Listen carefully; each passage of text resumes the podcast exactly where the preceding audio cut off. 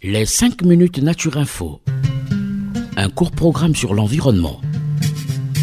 Pourquoi les plantes sont-elles vertes? Pourquoi faut-il protéger la mangrove? Pourquoi faut-il protéger les tortues marines? Qu'est-ce que le développement durable? Des questions et des réponses par l'ONG Renatura Avec ses experts sur Radio Mucodec.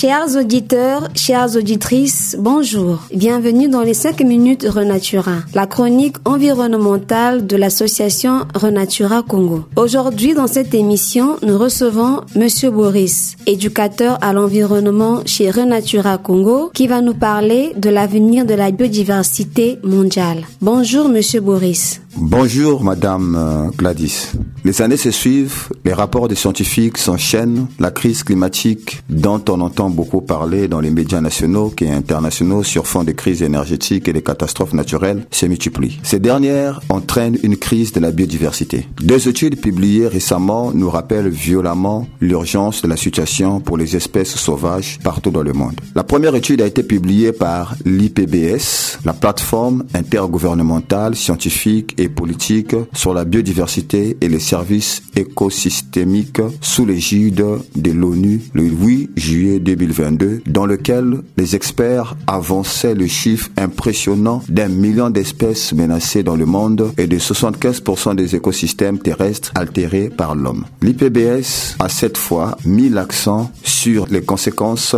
de la perte de la biodiversité sur l'homme. En effet, la surexploitation des espèces sauvages menacerait directement un humain sur cinq. L'IPBS rappelle au passage que des milliards de personnes en dépendent pour se nourrir, se soigner, se chauffer et se trouver des revenus en particulier les populations les plus pauvres de la planète. Or, la gestion et l'exploitation de ces espèces dont notre survie dépend est loin d'être durable. D'après l'IPBS, les deux tiers des espèces ne sont pas utilisées de façon raisonnable et 34% des stocks mondiaux de poissons sont surexploités dans des mers et les océans. Déforestation, agriculture intensive, surpêche, urbanisation galopante, mines, 75% de l'environnement terrestre a été gravement altéré par les activités humaines et 66% de l'environnement marin est également touché. Résultat, environ 1 million d'espèces animales et végétales sur lesquelles 8 millions estimés sur Terre sont menacés d'extinction, dont beaucoup dans les prochaines décennies.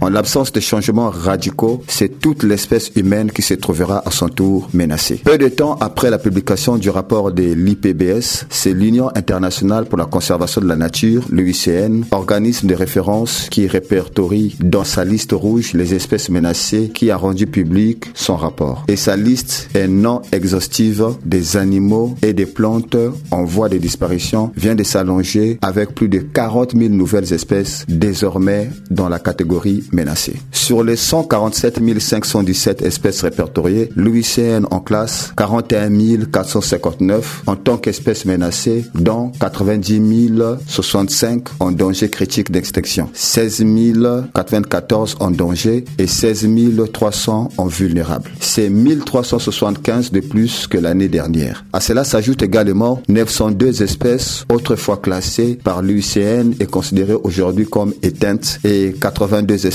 éteintes dans la nature mais vivant encore en captivité. De façon plus générale, chez les animaux, ce sont surtout les amphibiens qui sont les plus menacés d'après l'UICN avec 41% des espèces répertoriées considérées comme en voie de disparition. Viennent ensuite les raies et requins, 37%, les coraux, 33%, les crustacés, 28%, les mammifères, 27% et les reptiles, 21%. Il n'est pas trop tard pour agir, mais seulement si nous commençons à le faire maintenant et c'est là par un changement transformateur de notre société pour ralentir le moteur de la perte de biodiversité qui menace l'homme au moins autant que le changement climatique. Nous croyons fermement que la clé du changement réside dans le, dans la compréhension du monde qui nous entoure, puis dans l'action pour le protéger. Merci. Merci, Monsieur Boris, de nous avoir euh, parlé de l'avenir de la biodiversité mondiale. Nous sommes donc arrivés au terme de notre émission. Nous sommes donc arrivés au terme de notre émission. Nous remercions d'abord Monsieur Boris. Nous remercions également nos chers auditeurs et nous remercions surtout la radio Micodec. Pour tous ceux qui ont des questions à nous poser, nous répondons à ce numéro 05 742 42 80. 05 742 42 80. Merci. Écoutez, écoutez, c'est Radio Micodec. Radio Micodec.